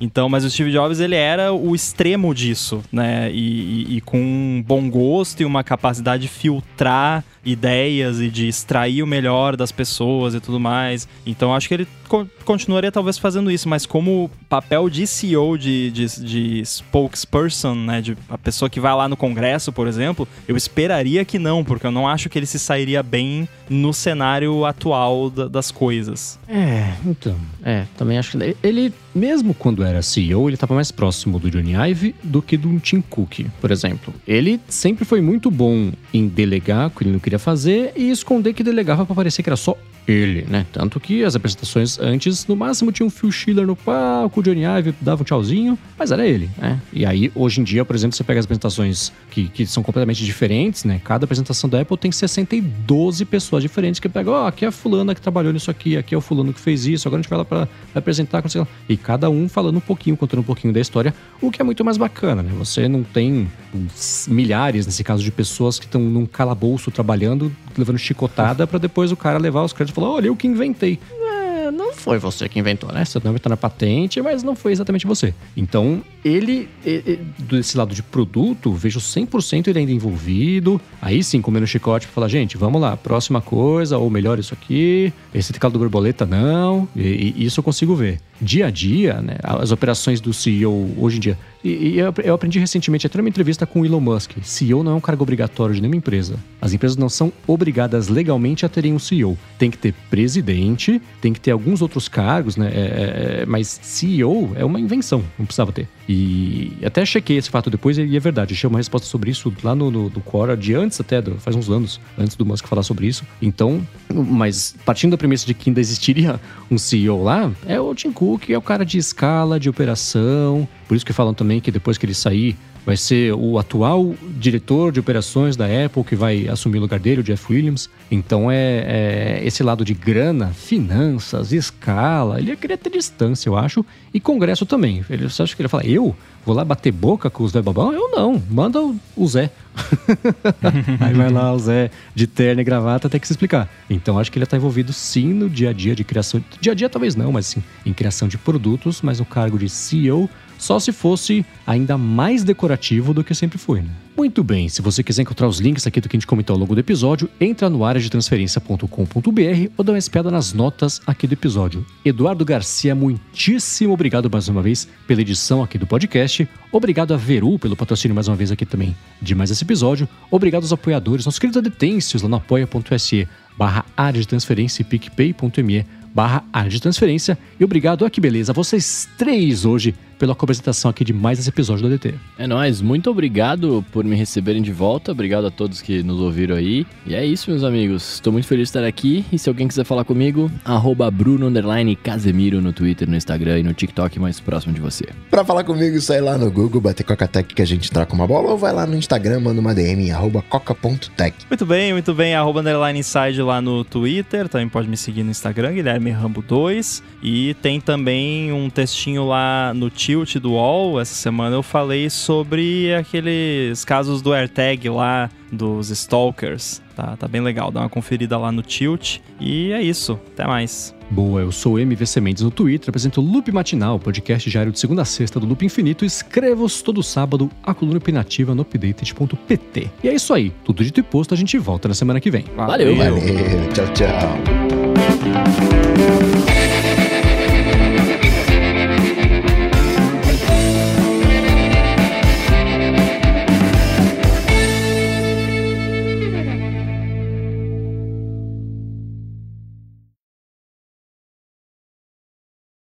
Você mudou então, Bruno? Eu mudei de casa, né, nesse, nesse período aí. E é chato, né, cara, mudar de casa? Nossa, eu não uhum. quero fazer isso nunca mais. Eu fiz isso uma vez na vida, foi em maio de 2021. Não quero fazer nunca mais. Eu vou ficar aqui e vou morrer nesse apartamento aqui. daqui uns 100 anos. Vamos. É, eu, eu, eu mudo de novo daqui dois, né? Que meu, meu apartamento vai ficar pronto. Aí eu mudo pra lá. Mas, cara, depois que eu mudar pra lá, eu acho que eu também nunca mais quero mudar. É, é muito chato. Primeiro lance de caixa, né? Que você fica Nossa. com caixa pra sempre, pro resto da vida. Eu, eu comprei caixa. Você comprou caixa também? Não eu ia comprar, Aí eu tive a sorte de que no estúdio que a gente trabalha, os caras deram é, é, cesta de Natal, aquela coisa toda, hum. e veio em caixas. Então, tipo, tinha umas 40 caixas lá dando mole. Eu falei, opa, vou levar. Não, eu tinha, eu vinha guardando caixa de encomenda fazia meses, porque eu sabia que eu ia mudar. Uhum. Ainda assim, faltou caixa, eu tive que comprar Nossa. caixa. Nossa. Eu tava na mesma situação, fui guardar um monte de caixa de encomenda grande e pequena. Eu falei, bom, vou ter que trazer os livros, tem CD, DVD, tem roupa, um monte de coisa. Eu tava com uma coleção enorme de caixas. Um dia eu fui fazer um espresso martini, que é a coqueteleira, fechei errado. Cara, explodiu na minha mão o negócio. Eu sujei todas as caixas de café e vodka. aí joguei tudo fora, né? Não teve jeito. Putz. Ô, oh, caixa é cara. Eu não sei quanto que é onde você mora, Rambo, mas aqui em São Paulo é 8 reais uma caixa de papelão. Cara, eu não lembro. Eu comprei no Mercado Livre, é, eram uns bundles que vinha acho que ah. 10, mas eu não lembro quanto é que foi. Não, não é, não, não me lembro de ter sido muito caro, não. É engraçado a situação de você comprar a caixa do Mercado Livre que ela vem dentro de uma caixa, né? Você, abre. é, você, não, compra, você compra 10 e ganha 11, né? Não, ela não, ela não veio é. dentro. É, veio só o, o maço de, de caixas. da hora. Desmontada, né, obviamente. Uhum. É, esse é outra, outra brisa de mudar essa, porque cê, a gente pegou também umas 15 caixas lá, né, das 40 que tinham. E eu desmontei todas para trazer, e depois eu tive que montar todas de novo. Cara, uhum. é muito chato isso, velho. É As últimas chato. foi rápido, né? Justo. Aqui no o, Rio, a gente bate mim... na porta do, do mercado e pergunta se tem caixa. E ele. É. E aí a gente pega as caixas. Aqui a gente não, não compra caixa, não tem muito esse hábito na hora da mudança. Não, mas é, eu, eu, eu, eu, ia no mercado também, que eu tive a sorte de não precisar. Mas, cara, eu tenho um negócio que chama preguiça. Eu fico com preguiça de ir até o mercado e falo assim, ô, irmão, tem umas caixas aí, os caras não estão com vontade. Ele fala, ah, se tiver, tem lá. é, então. É. Desencana. Mas ah, eu, eu. Todas as áreas de serviço, mas. É. Acidentes acontecem. Eu, quando mudei, né, quando, quando a gente mudou pra cá, eu não tinha muita coisa para trazer, né? Assim, o, o que mais deu trabalho para trazer foi a cabine, que eu continuo no mesmo cenário, né? Mas... É, então, né, você falou, me mudei. Eu falei, ah, é. poxa. Montou direitinho. não, a cabine, a cabine é a mesma coisa, né? A, a frente dela aqui tá diferente, mas aí vocês não estão vendo, depois eu posso, eu posso mostrar. Mas a, a, essa parte de trás aqui continua igual, né? Mas aí eu tô em outro apartamento, de outro tamanho, outro tudo. E é assim, eu trouxe minhas roupas e a, e a minha cabine e meus cacarecos, né? Assim, não, não tive muita coisa para trazer. A gente comprou sofá e tal, mas a, a, a, minha namorada, cara, ela tinha uma casa pronta, né? Ela tinha a geladeira, tinha a louça, tinha tudo lá. Então o rolê foi empacotar as coisas dela, né? Uhum. E aí você plástico descobre. Bolha. Plástico, mano, plástico bolha enrolando caneca no plástico bolha. Que saco que é isso, cara.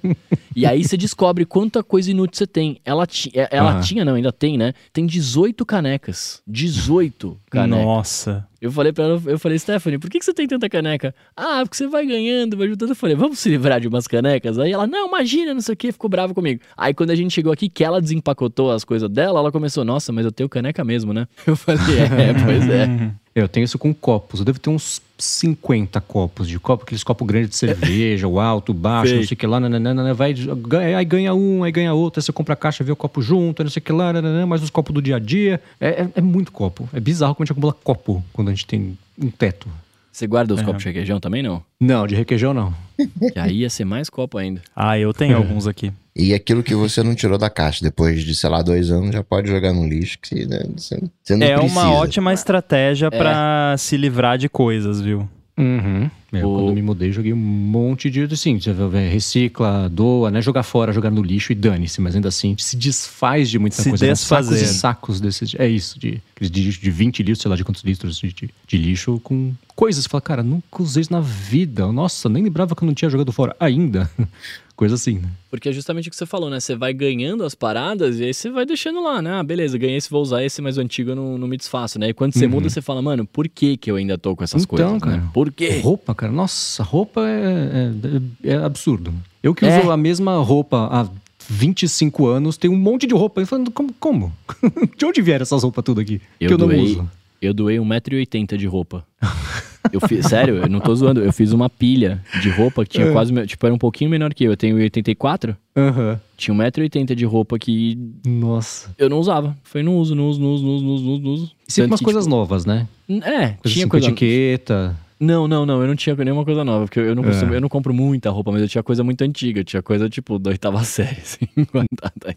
Camiseta do CPM 22 com a formação original. é, é, exato. Eu tinha umas coisas muito antigas, assim, tá ligado? Mas eu costumo ganhar tudo. coisa de Natal, coisa assim de roupa, né? Às vezes, sei lá, minha avó me dá um, ah, nunca te vi usando rosa, tá aqui uma camisa rosa. Falo, ah, não, Ô, né? vó, a lógica é o contrário, mas obrigado, vó, né? Aí você deixa lá, daqui a um ano alguém vai ganhar uma camisa rosa. É, eu, eu tenho pouca roupa colorida também, geralmente é preto, cinza. Sim. Branco eu evito porque suja muito, fica uhum. evidente a sujeira muito fácil. Eu tenho uma ou outra ali de cores e tal. Tenho, tenho as com o logo da Apple colorido, mas é só. Agora, é, eu tinha um relato para fazer que eu comentei em alguns fóruns e tal, e aí hoje o, o Parker lá do 925 Mac relatou algo parecido e, e voltou esse assunto na minha cabeça. Eu viajei para o Rio Grande do Sul no final do ano ali, visitei a família lá, passei o ano novo lá, comecinho de janeiro voltei para cá umas duas semanas atrás. E quando eu cheguei aqui no, no meu apartamento, quando eu saio, eu deixo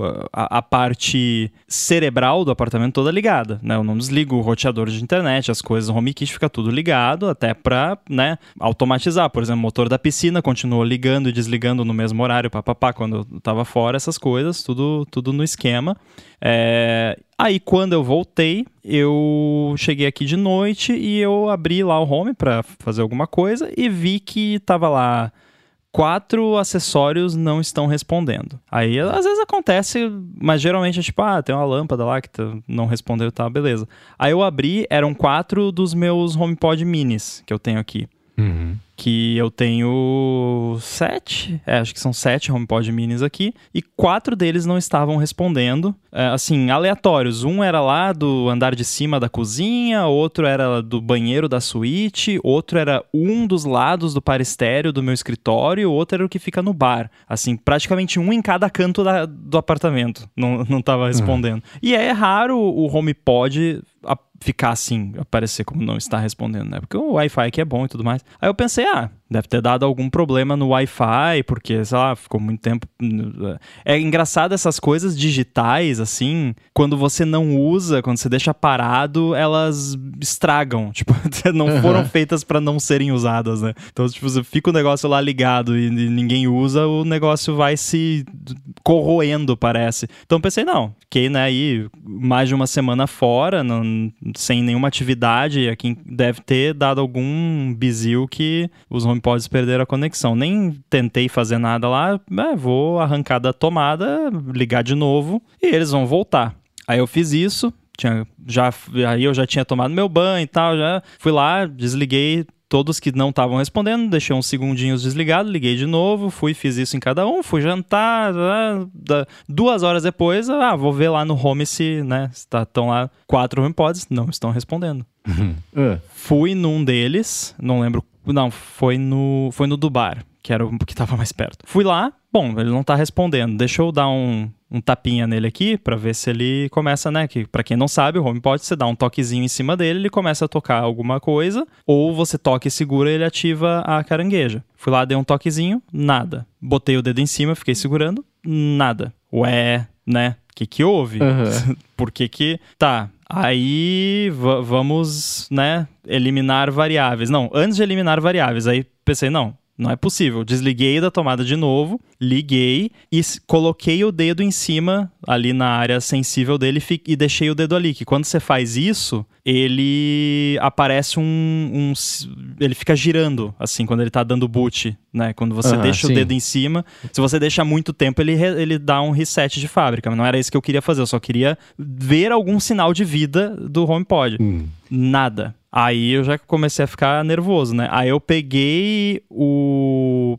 Aí sim, vamos eliminar variáveis. Peguei o adaptador de tomada de um dos HomePods que estava funcionando. Uhum. Liguei esse HomePod que não estava funcionando neste adaptador e na mesma tomada, ou seja, eu elimino a variável adaptador, né? E, e não elimino a variável tomada, que vai que, sei lá, tomada estragou, sei lá. Beleza, é. liguei, funcionou. Aí eu Ué? Aí eu fiquei mais confuso ainda, que eu pensei, o que diabos pode ter acontecido enquanto eu estava fora que destruiria quatro adaptadores de tomada de HomePod Mini e só, e nada mais. Tipo, alguma, algum problema grave o suficiente na energia elétrica para queimar coisas nesse nível, teria queimado alguma outra coisa, teria queimado geladeira, fogão, sei lá, e tem os esquemas tudo de proteção aqui na entrada, nenhum deles estava com sinal lá de que deu falha, nada, nenhum disjuntor caído. Hum. Então, eu pensei, não, eu vou deixar todos eles desligados é, os que estavam com, com problema. E amanhã eu pego o multímetro ali, ligo um cabo USB-C com, com, os fios soltos na outra ponta, ligo para ver se o negócio tá funcionando, né? Porque eu, eu, realmente não entendi. Aí no outro dia, né, eu tinha deixado tudo desligado, pensei, ah, vou ligar de novo só para ver. Liguei, todos funcionando.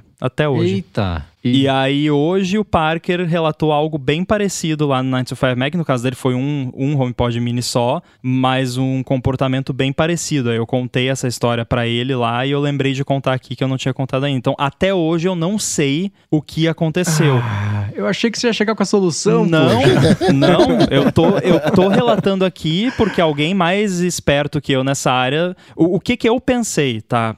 O que, que faria sentido? Existe o Resettable fuse, né? O fusível de estado sólido, basicamente, que é um, é um fusível que ele passa determinada corrente tal, ele abre para não queimar o, o, circuito, não estragar o, o, aparelho, e depois de um tempo desligado, ele volta a, a ligar, né? Aí uhum. eu pensei que a única explicação plausível seria algo assim, mas o que que teria acontecido porque eles não estavam todos no mesmo, não é nem no mesmo circuito. Aqui é tudo uhum. separado, aqui não é nem cada peça do apartamento tem um circuito separado e não só a peça, tomada é uma coisa, luz é outra, ar condicionado é outra, é tudo separado. Nossa, deve ser um quadro enorme. É, mas, mas então, assim, o, eu não consigo entender. Realmente, eu, eu não faço a Nossa. mínima ideia. É, aí, outra hipótese que eu pensei, que, que, que já é mais da, da minha área, é que tem alguma coisa de software que deu pau e que, o, e que quando ele fica um, num limiar mínimo de tempo desligado, ele reseta esse cache ou o que quer que seja na hora do boot e isso desembaraçou a situação, sabe? Tipo, você tem um negócio lá que estava bugado, que se ele fica mais de 5 horas sem do, do, último boot, ele reseta aquela parada e aí, uhum. sabe? Eu não sei, realmente não faço a mínima Nem dei o trabalho de reportar para Apple porque o que, que eles iam fazer, né? Uhum. Enfim. Mas só o tempo de explicar isso tudo foi pra... Ah, é. Deixa. É. E, então, se alguém tiver algum palpite, manda aí, porque eu realmente não faço mais ideia. O pessoal num dos fóruns lá falou: ah, foi raio, mas, mas como que raio ia aleatoriamente e voltar a funcionar depois, sabe? Não... Uhum. E só, e só eles, né? É, exatamente. Que é o que você falou, não, geladeira, tudo certo. É, não, e isso não é o tipo de coisa que costuma queimar com raio, né? Tipo, uhum. carregar. É, é, um, é o equivalente, entre aspas, a um carregador de celular. Não é o que queima com raio. O que queima com raio é televisão. Porque a televisão é. moderna nem, nem isso, mas tipo, é geladeira, micro-ondas, as paradas mais pesadona, né? Enfim.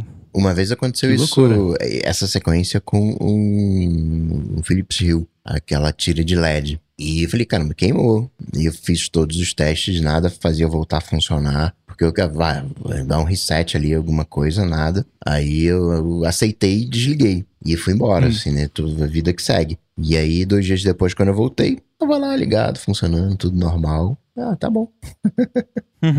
Ó, o Fabrício tá contando aqui, o Fabrício Oliveira. Aconteceu o mesmo comigo, porém ele não voltou a funcionar por muito mais tempo. cheguei a comprar outro.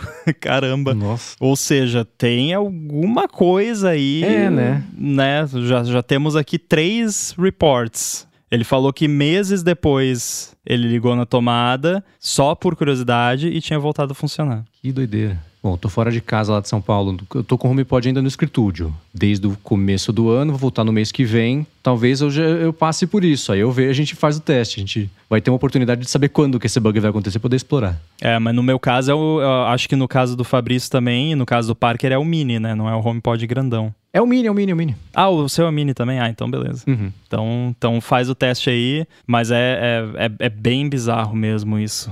muito, né? muito estranho. Será que esse, essa parada pode estar tá rolando com, com qualquer produtor de música da Apple? Uh, pode, não sei. Porque meus AirPods, eh, meus AirPods estavam com um comportamento muito estranho recentemente. É, tipo, ah, não conect... são só os seus. É. é, sei lá, né? Pode ser várias, várias paradas musicais no geral que vocês estão falando de, de HomePod, eu tô falando de AirPod, enfim. Eu tive que hoje sincar ele, tipo, acho que umas seis vezes no iPhone, tipo, esquecer dispositivo, aí conectava, esquecer dispositivo, conectava, para ele finalmente voltar a funcionar, tá ligado? Mas você chegou a resetar os AirPods em si ou só esquecer via iPhone? Não, não, só esqueci via pelo iPhone. Ah, Nesses casos, o ideal é você resetar nos próprios AirPods, que é segurar o botãozinho, aí você vai segurar por um bom tempo, até a luz piscar vermelho cinco vezes. Aí ele reseta os AirPods propriamente ditos, e aí você pareia de novo, mas aí é como se eles tivessem saído da, da caixa novos. É, é, um reset mais. Mas os AirPods também, a Apple lançou uma atualização de firmware que causou, causou altas confusões. Essa turminha é muito louca, né? É, pois é, eu tô aqui ainda. Na real, todo mundo tá, né? É, uhum. Aí se manifestou mais no, na versão anterior do AirBuddy que ficava pipocando a janela por causa do que um dos AirPods dentro da caixa fica acordando de tempos em tempos e começa a avisar que ele tá ali. E é, você consegue ver isso no iPhone também, que às vezes você vai estar, tá, você tá com os AirPods os dois dentro da caixinha lá, você não tá usando, aí você abre o iPhone e o widget de bateria mostra um dos AirPods lá, que vai estar tá carregando, vai estar tá como carregando, e também quando você está assistindo alguma coisa na Apple TV, os AirPods ali dentro da caixinha, e o engraçado é que aqui comigo acontece quase que consistentemente, no, mais ou menos no mesmo horário. É tipo, é sete e pouco da noite. Se eu tô assistindo o Apple TV e eu tô com os meus AirPods Pro na caixinha ali perto, aparece lá no cantinho no Apple TV AirPods Pro connected, e aí uns segundinhos depois disconnected, desde que rolou essa atualização de firmware. Isso tava rolando comigo hoje o dia inteiro, por isso que eu fiquei resetando é. ele, né? Tipo, esquecendo até uma ele fixar. É. Eu falei, mano, eu vou ficar até se, se, se aceitar, mano. Você vai ter que me engolir, né? É, vai é. ter que me engolir. O que rolou é, comigo a também. Apple fez, fez besteira com, com essa atualização de firmware. Provavelmente pois vai é. ter um, uma outra atualização corrigindo logo em breve. Por favor, né? O que rolou comigo também, ele parou de reconhecer que ele não estava na minha orelha, sabe? Hum, então você tira, eu tirava ele e ele. Não, não, não, não era. Ele tava bonitinho, limpinho, bonitinho. é, eu tirava ele, aí, sei lá, deixava em cima da mesa. Aí eu ia mandar um áudio, alguma coisa, eu via que o áudio não tava captando de onde eu tava, porque ficava com a ondinha baixa, né? Ué, que estranho. Aí eu dava play em alguma coisa e não tocava. Eu falei, ué, meu iPhone quebrou. Aí eu, ia, aí eu vi depois e falei, mano, ele tá no AirPod ainda, que bizarro. Bizarro. É. E eu continuo com aquela treta que tem, que o Sol Mendes tem, que é de, de do, do iPhone começar a consumir dados locamente. Putz. Ah, cara, isso é, é, é infernal, enlouquecedor e não tem solução. É esperar que uma hora vai. Eu, eu comecei, eu, eu, então, você falou isso, né? Eu falei, bom, beleza, então eu não vou usar a internet, né? Até isso aí voltar ao normal. E aí eu tenho no meu plano, que é o Vivo Easy, eu consigo acessar, tipo, tem algumas coisas limitadas, WhatsApp e tal, e eu não, não acaba não ficando com tanto problema na rua, né? Mas eu comecei a fazer uns testes. E aí, tipo, eu apaguei uns aplicativos que eu não tava usando. E aí hum. eu reparei que ele começou a fazer isso quando o, eu, eu reinstalei o Luma Fusion, porque ele ficava sincronizando toda a biblioteca que tinha lá no LumaFusion, né? Cara, aí... esse é aquele tipo de coisa que a gente, a gente acha um motivo, putz, é. instalou e isso começou a acontecer, mas é uma coincidência, que eu nunca instalei LumaFusion e também rolou. Não, não, não, não, claro, mas aí o que, que eu fiz? Eu desinstalei. Aí quando eu desinstalei, é. tipo, parou. Eu não sei se foi por isso, mas parou. E aí eu tive que, tipo, eu fiquei um mês de boa tal. E aí quando eu instalei de novo, ele voltou a fazer a consumir esses dados localmente. Claro Eita. que pode ser uma coincidência, né? Óbvio. Cara, porque... eu, eu, eu acho que, inclusive, deveria existir estudo acadêmico sobre isso, mas o efeito placebo se aplica a software. Porque não foi uma, nem duas, nem três, nem muito mais vezes que aconteceu de alguém mandar mensagem no suporte do AirBuddy. Ah, eu instalei o AirBuddy e tal coisa começou a acontecer no meu Mac, né? Aí a coisa é qualquer coisa, algum comportamento inesperado que. Teclado borboleta. É, que não acontecia antes. Aí a sugestão, ah, então, né, desinstala e, e vê se resolve, né? Aí, às vezes, a pessoa desinstala e, e logo depois já fala, é, realmente desinstalei e continua a mesma coisa. Ou, às vezes, acontece, ah, desinstalei e parece que resolveu. Daí, ah, então, quem sabe, né, instala de novo. Hum. Uh, ou não, espera alguns dias e tal, aí daqui a pouco, e não era não, voltou a acontecer mesmo, uhum. sabe? Então é, às vezes é como são coisas meio aleatórias, né, que não acontece numa frequência certinho assim, você faz alguma coisa e aí você acha que, que resolveu, mas na real é placebo, basicamente. É, tomara, é, porque dá... eu gosto do Luma Fusion. Eu já tava triste que não ia poder mais usar ele. É, quando isso rolou comigo, o que eu percebi de comportamento era destravar o iPhone, ele começava a consumir dados, tentar sincronizar uma coisa maluca lá no Data and Documents and Sync lá. Ele fica sincronizando nos serviços do sistema lá, documentos isso, de é, é. sincronização. E você me mandou a captura do proxy e era alguma coisa relacionada ao Key Value Store lá, né, do, do iCloud. Isso que na época, eu acho até que eu cheguei a comentar com você na época, era usado, por exemplo, pelas abas do Safari, né? A sincronização de abas do Safari. Mas hoje em dia, eu não sei se tem alguma coisa da Apple que ainda usa o Key Value Store. Se tem, é, é alguma coisa meio obscura, assim. Mas de fato deve ter alguma coisa que entra num loop maluco e, e fica, sabe, mandando várias paradinhas de um kbyte, mas uhum. muitas vezes, Nossa, né? Mas muito. É. é, consome gigas em minutos. É, é, é, é, insano. E eu lembro, eu entrei em contato com o suporte da Apple, com o suporte gringo da Apple. Eles, ó, instala esse perfil que assim vai direto para a equipe de bugs malucos do iCloud. Deu três dias e falou, gente, a Apple falou, puta, sei lá, velho, é muito difícil, a gente não sabe o que é isso aqui, não, não sei. Então, assim, meu caso ficou sem solução e, e todo mundo jogou a toalha. Por Me sorte... lembra quando o Vitite ferrou a conta de iCloud dele com o Base 64, né? Aham. Uhum. É. Então, é, é, sei lá. Mas com você ainda tá acontecendo isso, Bruno? Rolou até semana passada. Aí eu fiquei é. sem dados. Eu falei, eu vou ficar sem, sem cana, né? Porque não dá. Cara, você uhum. é, sabe como é. Eu, eu comprei, eu, no, eu teve nesse, no dia que acabou a internet, que eu não sabia o que estava acontecendo, eu tinha comprado. Eu acabou, foi, nossa, consumiu tanto, que estranho. Aí eu comprei mais 20 GB e, cara, consumi os 20 GB em questão de horas. Eu falei, mano, é, então. algo, algo de errado não está certo aqui, né? e aí, tipo, eu, eu, falei, desencana. E eu fiquei, eu fiquei uma cota, assim, acho que eu fiquei umas duas, três semanas sem. E aí eu, eu precisei por internet na, esses dias, porque eu tava na rua e precisava fazer outra coisa que eu não tinha no aplicativo, né? Eu falei, ah, vou ter que colocar um giga pra, pra ver o que, que rola. Aí coloquei um giga e esse giga está se mantendo, né? Então uhum. parou. Boa. Mas né, nada impede dele acontecer. Eu tava até na ah, noia, então. eu, falei, eu falei, cara, deve ter puxado alguma configuração de iCloud zoada de iPhones antigos e tá causando no meu negócio. Eu vou formatar o iPhone. Mas aí me deu uma preguiçinha. É, eu vou te falar, você vai fazer isso, não vai resolver. Não vai? Não, eu, que eu fiz fazer. isso. Eu fiz tudo. Ó, uma coisa que eu não fiz, que eu lembrei de uma coisa que meu irmão comentou comigo há um tempo. Ele falou: ó, talvez quando rolar isso, delete seu backup do WhatsApp, refaça seu backup do WhatsApp, quando isso acontecer de novo. E me diga uhum. se resolve. Tá. Olha, eu não tenho backup do WhatsApp ativado e nunca tive esse problema. Uhum. então é um data point aí.